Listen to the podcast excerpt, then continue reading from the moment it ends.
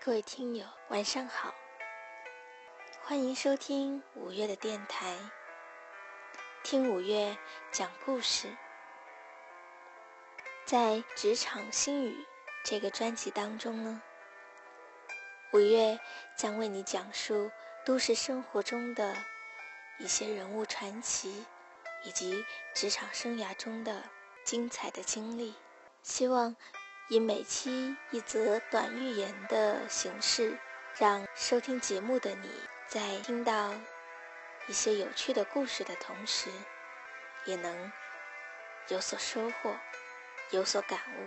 那么今天是感恩节，有的朋友在朋友圈更新了这样的状态，他写道：“感谢父母，是你们赐予了我来这世上。”感谢老师，是你们不辞辛劳的教育我，教会我人生在世的许多道理与受用无穷的知识技能。感谢同学，感谢同事，你们与我相伴一程，都给过我支持、帮助与鼓励。感谢爱我和我爱的人，你们的存在让生命多了些温暖，少了些孤单，让我有了前行的勇气。最后的最后，还要感谢我的敌人，以及那些伤害过我的人。因为你们，我变得更坚强，更加懂得了要好好的爱自己。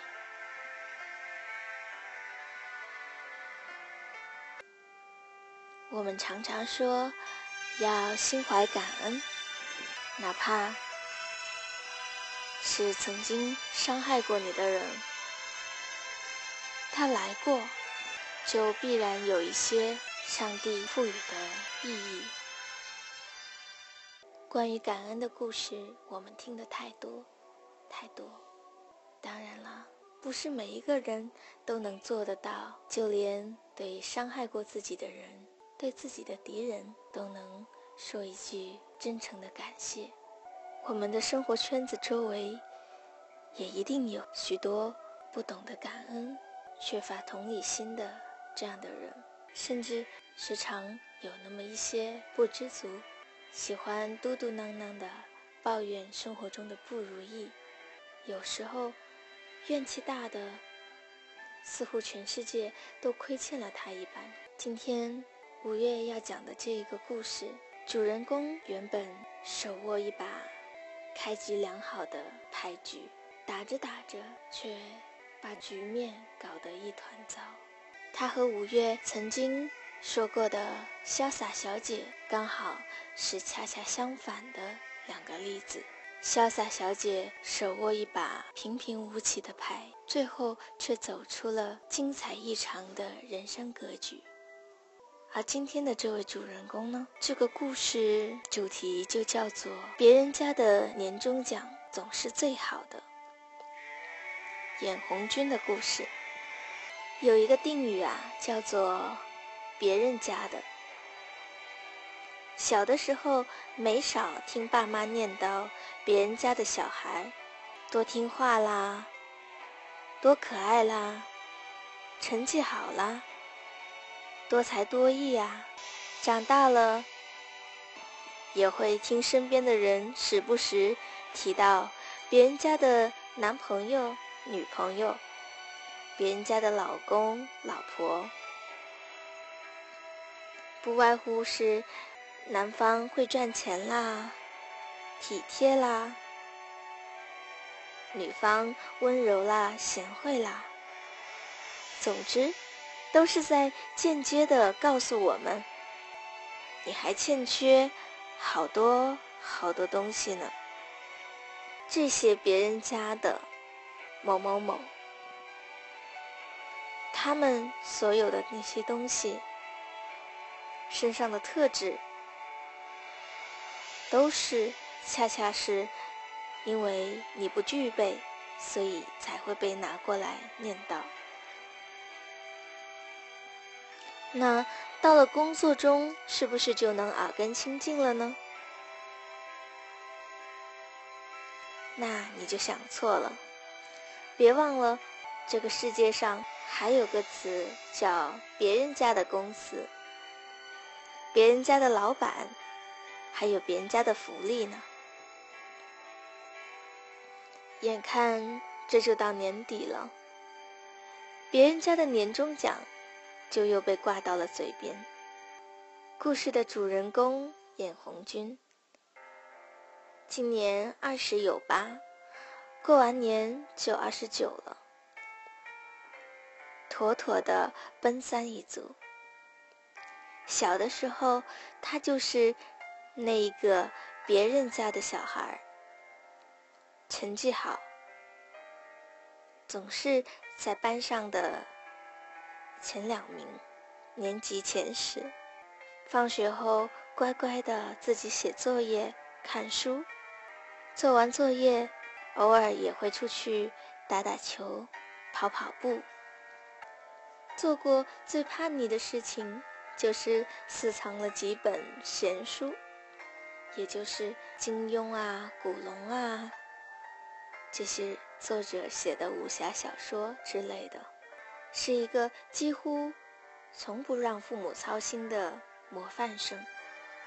高中以后顺利的考上了国内顶尖的几所大学之一，专业也是比较吃香的理工类专业。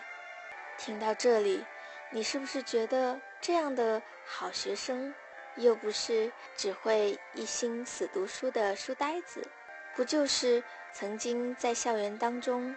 少女们所倾慕的白马王子类型的人吗？这样的人，又怎么会得到一个“眼红君”的这样的一个称号呢？别急，听五月慢慢的告诉你。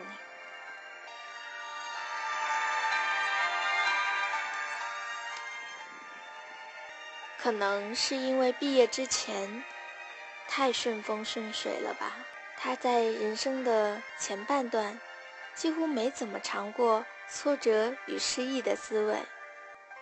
当他发现，在工作以后，自己再也不是那个别人家的某某某的时候，内心的落差更大了。从最开始还饶有兴味的听同事议论别人家公司的薪资水平、福利待遇。到成为主导这类话题的积极分子，讲话必以“我有个同学，他的公司现在怎样怎样”，或者“我听隔壁公司的某某某说”，又或者是“今天在新闻上看到阿里巴巴、腾讯、百度”。那些公司来来去去，都是这样的开头。他似乎变成了那一种“这山望着那山高，得陇还要望蜀”的眼红君，总是在眼红别人，总是觉得别家公司的才是好的。他所在的公司要做考勤记录，要求员工。每天早晚要打卡。他说：“别家公司都不打卡的呀，你听过有哪家外企是打卡的吗？”中秋节，公司给每位员工发了一篮水果。他说：“中秋节不发月饼的公司，估计也就仅此一家了吧。”到了端午节，公司应景的发了一盒粽子。他却说：“隔壁家公司就是比我们有创意呀，发了好多张电影卡呢。”年关将近，又听见他在通勤巴士上跟同事抱怨了几句。说，半年前离职的麦克，说是他们公司年终奖有六个月呢。你说咱们这年底双薪还真是不够看的呀。叶红军进了这家公司五年，工作业绩只能算得上是平平，没有入选过优秀员工。明明会打篮球，却不怎么积极的参加公司的文体活动。公司组织的培训，他觉得挺没劲的。他说，别家公司组织培训的时候，都是利用上班时间的，而他所在的公司呢，却总是要求员工利用下班时间或者是周末的时间来参加培训。虽然培训的费用是公司提供吧，他还是觉得挺亏的，就是觉得没有别家公司好。你可能会问，既然眼红军一直在抱怨这儿抱怨那的，又那么羡慕嫉妒别人的公司、别人的年终奖，那他怎么不设法？换一份工作呢？刚刚也说到了，眼红军在公司的业绩只是平平，一个名校毕业的文凭，也许在你踏入职场的前五年，还可以成为一块有力的敲门砖，一张比较闪光的准入证。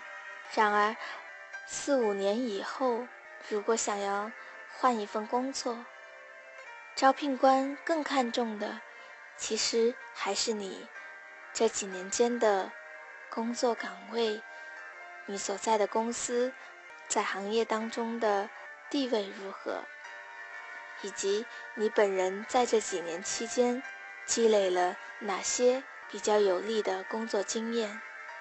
眼红军估计还是。停留在抱怨的阶段吧。其实他是没有勇气去追求他所谓的哪哪都好的别人家的公司的。别人家的年终奖再好，也不属于你。与其光顾着抱怨、不满现状，还不如努力的自我提升，铺设一条踏踏实实的道路。眼红军就是没有明白这个道理。他所在的公司，虽然最基本的年终奖就是年底双薪，表现优异的员工，公司其实是有鼓励政策，也就是我们所说的绩效奖金，那也是一笔不少的奖金呢。况且，如果你在一家公司积累五年，最后却显得有些一事无成的话，是不是也说明了？在这五年里，你并没有多么用心的专注于自己这个岗位的工作呢？说起这位眼红军，再对比潇洒小姐，也不知道到底是因为她不够优秀而一直眼红别人、不满现状，还是因为光顾着眼红别人、抱怨现状。而浪费了本该花在自我提高、让自己变得更好这件事情上的时间与精力。对比一下，他毕业前与毕业后学业中以及职场中的这些经历与成绩，真是不免令人叹息。你身边有没有像眼红军这样的人呢？但愿收听节目的你不是，也不会变成眼红军这样，只觉得别人家的年终奖才最好，自己的公司哪哪都不好，